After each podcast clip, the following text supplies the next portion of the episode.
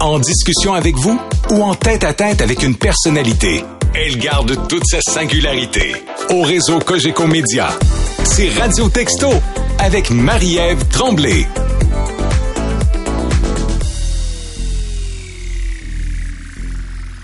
Les mardis, on va en profondeur dans un thème lié au droit. Et cette semaine, c'est le logement. On vient peut-être tout juste de déménager. On se pose bien des questions. Ben, on va y répondre. Euh, alors, si vous avez justement des questions en lien avec le droit au logement, vous pouvez nous appeler. Euh, exemple, est-ce qu'il y a des animaux chez votre voisin qui vous incommodent? Quels sont vos recours? Est-ce qu'on a le droit de nous interdire de fumer dans notre logement? Toutes sortes de questions comme ça. Euh, donc, vous pouvez nous joindre à Montréal 514-790-9850. À l'extérieur de Montréal, 1-866-790-9850 et par texto le 98985 pour répondre à vos questions parce que c'est pas moi qui ai la formation. J'ai invité Justine Sarah qui est avocate chez Jury Pop. Elle est en studio avec moi. Bonjour Sarah. Bonjour Justine. Bonjour Marie-Ève, ça va? oui, ça va bien, merci. Euh, est-ce qu'à ton avis, on connaît bien nos droits en matière de logement? Euh, je pense que non. Je pense que c'est des droits qui sont euh, vraiment fondamentaux, mais qu'on sous-estime jusqu'à temps qu'on en ait vraiment besoin. OK. Puis, est-ce qu'il y a des, causes ou des, des liens avec le droit qui sont plus fréquents que d'autres quand on parle de logement? En logement, ce qu'on revoit vraiment souvent, c'est quand on est dans des augmentations de loyer. Puis en ce moment, c'est euh, de rentrer dans un logement qu'on vient de louer au 1er juillet, puis qui est pas en état, qui manque euh, des électros. C'est des trucs qu'on va voir vraiment souvent. Ça revient, c'est cyclique. Alors que c'était au bail, exemple, Jean Ménage, il est supposé avoir les électros, il y en a pas. C'est pas fonctionnel. Le propriétaire ne répond pas. Quels sont mes recours? C'est pour ça qu'on vous parle. Et là, est-ce que vous en avez beaucoup depuis quelques jours? Et ça commence à rentrer. les, les, les avocats comme Jury Pop, on est super occupés les comités logements sont super occupés, qui sont des organismes qui, euh, qui aident les locataires parce que les problèmes commencent là, au déménagement. Quels sont les autres problèmes qu'on voit souvent après un déménagement? Et on peut voir qu'on n'a pas euh, que le locataire précédent aurait laissé des objets, des meubles. Qu'est-ce qu'on fait avec ces objets-là? Euh, Normalement, c'est le propriétaire qui doit s'en occuper, là, mais c'est les questions qu'on commence à recevoir. Ah, c'est tellement intéressant. D'ailleurs, euh, on commence avec nos petites questions là, parce que j'en ai une très bonne liste. Puis je connais pas nécessairement les réponses. Est-ce qu'un locataire peut faire des réparations dans son logement? Des petites réparations, oui, c'est même son obligation de le faire. Là. Par exemple, si on fait des trous pour des cadres, pour euh, agrémenter le logement. On veut que ça soit cute, puis là on veut les enlever. C'est au locataire de faire les petites réparations. Euh, s'il y a une petite serrure à l'intérieur qui est brisée, il peut le faire aussi. Qu'est-ce qu'il peut pas faire, c'est vraiment mettre un mur à terre, changer les divisions du logement, quelque chose qui va plus être de la rénovation. Ça c'est pas au locataire qui peut le faire. Puis ça, est-ce que vous le voyez des fois dans les cas, il y a des locataires qui décident de, moi je transforme l'appartement, je demande pas l'avis du propriétaire, le propriétaire revient, c'est complètement un autre logement. Ça arrive avec euh, les portes, mais si elles sont encore accessibles, on peut les remettre, donc c'est pas tant un problème. Des fois, c'est de la peinture qui va pas avoir été respectée. Euh, des fois, dans le bail, c'est écrit seulement de la peinture blanche, mm. qui, qui peut être valide. Puis des fois, il y a des pièces complètement en noir, en rouge, en plein de couleurs, ça n'a pas été respecté. C'est plus ça qu'on voit. Démolition de murs, j'ai rarement vu ça, par exemple. Est-ce qu'un propriétaire peut exiger un dépôt? C'est-à-dire que, bon, j'ai visité un appartement, immature, mais on dit, moi, je veux 500 dollars à euh, pour que tu puisses signer le bail et tout. Est-ce que ça, c'est permis? Est-ce qu'on peut exiger ça? Non, le seul dépôt qui peut être demandé par un propriétaire à la signature du bail, c'est le montant qui équivaut au premier mois de loyer. Donc, euh, si on va emménager pour le 1er juillet, le loyer de 900 dollars, puis qu'on signe le bail en mars, le propriétaire pourrait demander 900 dollars à ce moment-là, qui équivaut au premier mois de loyer, mais cet argent-là doit être utilisé pour, payer. le premier mois de loyer. Il peut pas être utilisé pour euh, s'assurer qu'il n'y a pas de, de réparations à faire dans le logement ou pour un dépôt de sécurité, comme on appelle.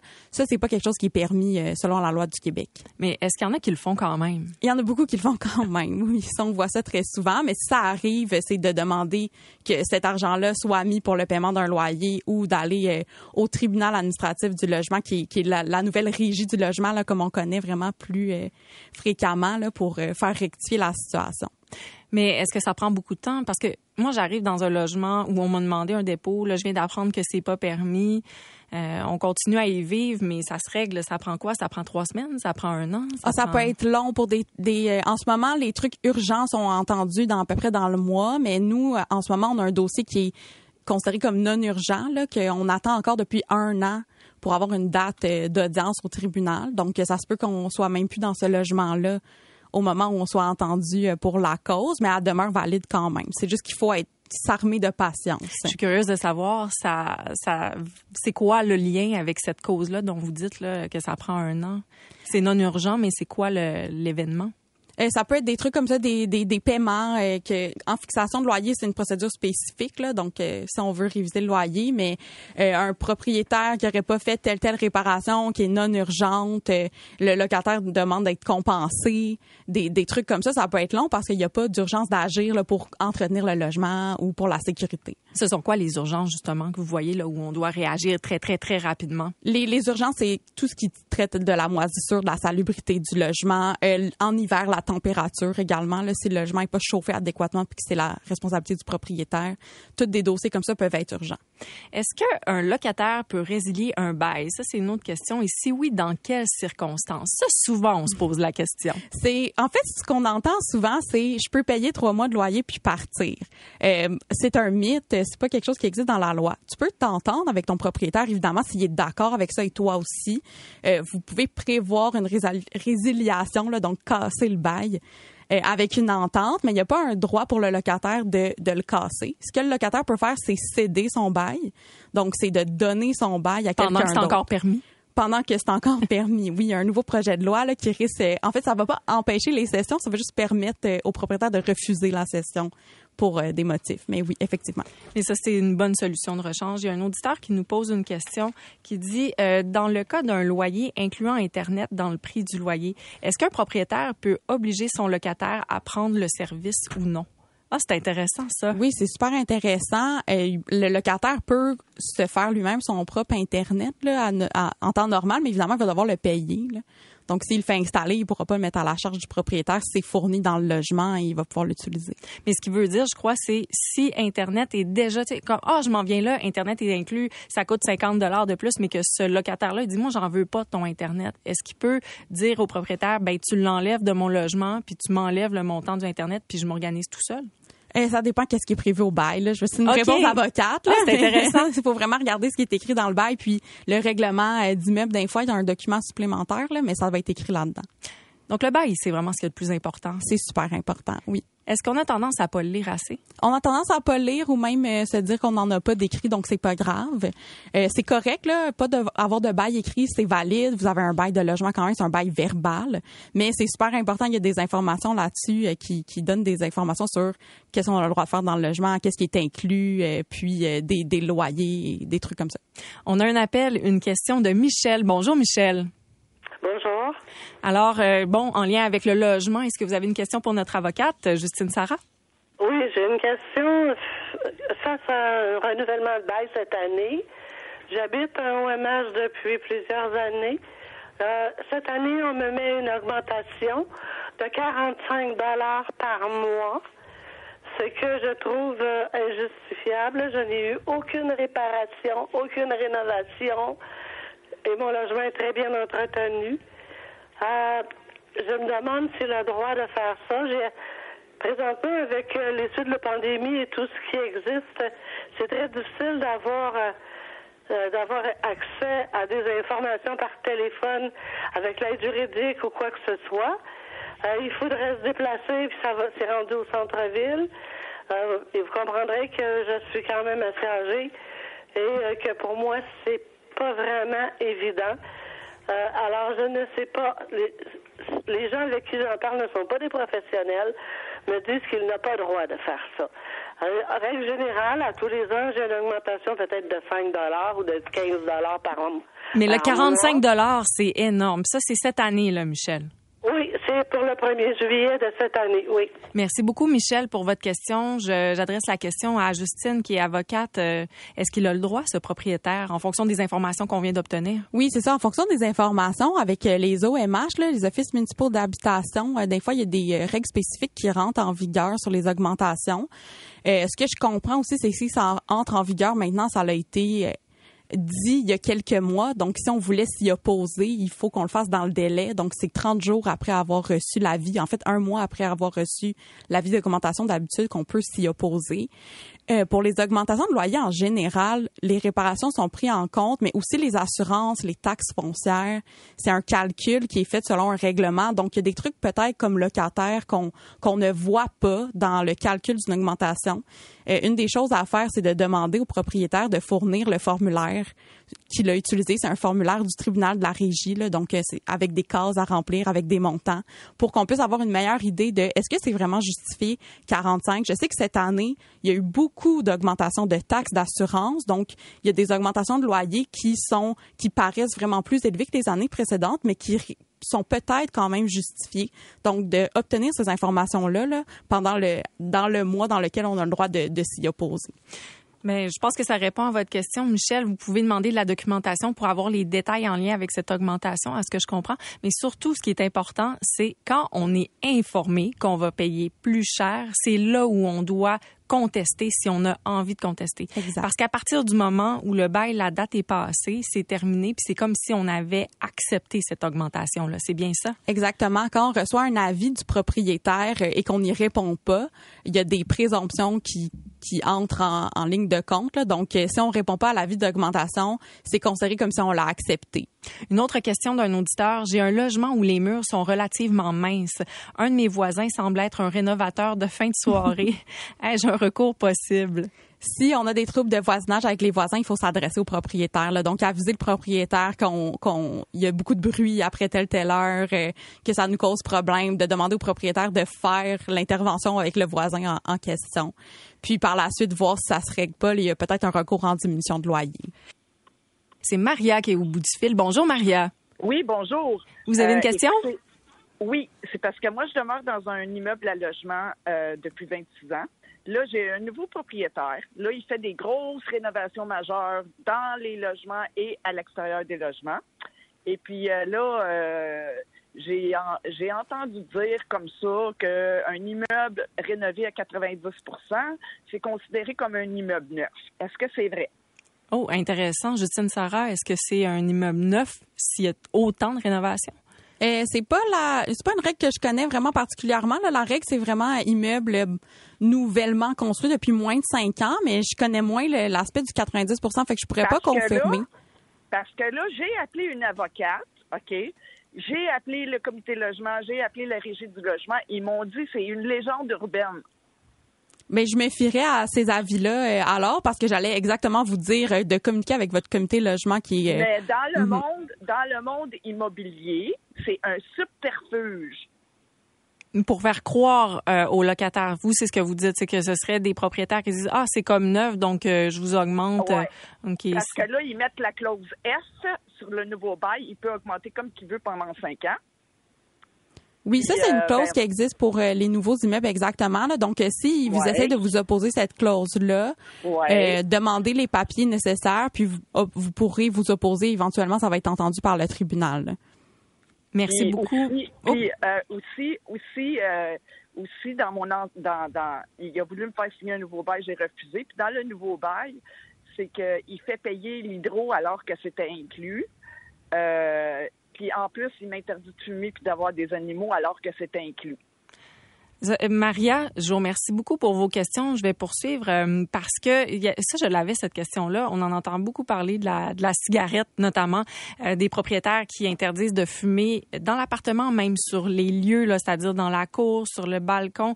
Est-ce que c'est permis de faire ça de la part des propriétaires? Donc, à la signature du bail, d'habitude, ça va être écrit, là, je reviens encore, j'ai dit la même chose tantôt, il faut lire son bail. Quand on signe un bail, si c'est écrit qu'on n'a pas le droit d'animaux ou de fumer, c'est euh, en vigueur, il faut le respecter, même si c'est dans le règlement de l'immeuble. Quand c'est une modification, fait quand on est déjà dans le logement, puis qu'on reçoit un avis qui nous dit, à partir de maintenant, tu n'as plus le droit à ton animal ou tu n'as plus le droit de fumer, là, euh, c'est, ça doit être considéré comme une modification, comme au, au loyer. Quand on modifie le montant du loyer, on peut s'opposer. Euh, donc, euh, s'il y a un fondement pour s'opposer à cette modification-là, on pourrait s'y opposer. Puis moi, je me demande, là, justement, la cigarette encore, là, OK, à l'intérieur du logement, mais est-ce qu'on peut interdire aussi de fumer à l'extérieur, sur les balcons, sur le terrain?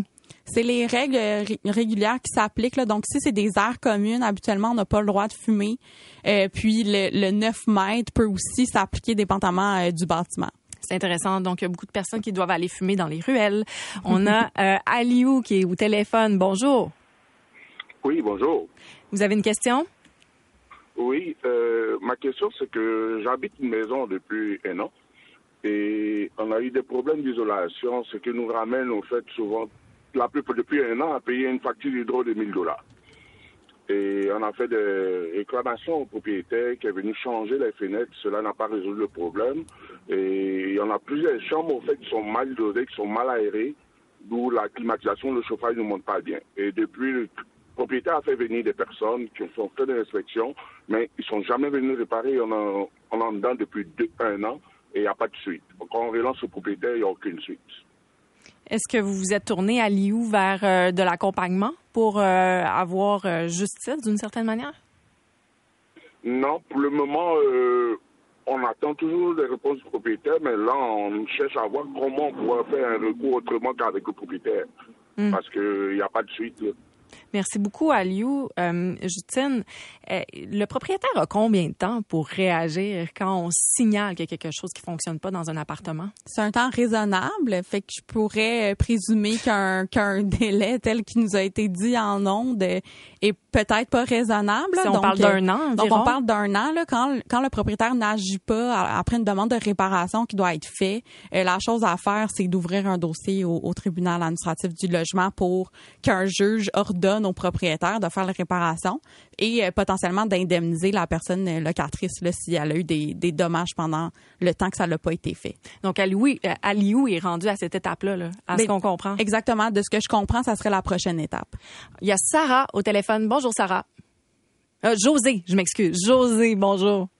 Oui, bonjour. moi, j'ai un locataire là, qui... J'envoie des textos pour les visites 24 à 48 heures d'avance. Euh, il me refuse toujours l'accès. Comme quoi que j'ai pas le droit d'aller visiter le logement et que j'abuse de mes droits pour aller faire visiter. Donc, vous, vous êtes propriétaire? Oui, je suis propriétaire. OK. Puis ce locataire-là veut pas vous ouvrir les portes pour que vous puissiez faire visiter votre logement. C'est ça. Il m'a fait de visiter euh, deux fois. Et quand j'ai été les deux fois, il m'a toujours filmé en continu. Et par la suite, il m'a euh, carrément bloqué les accès pour que je puisse euh, vérifier son logement parce que son logement il est insalubre. il y a toujours des nouveaux des nouveaux colocs qui rentrent dans son logement.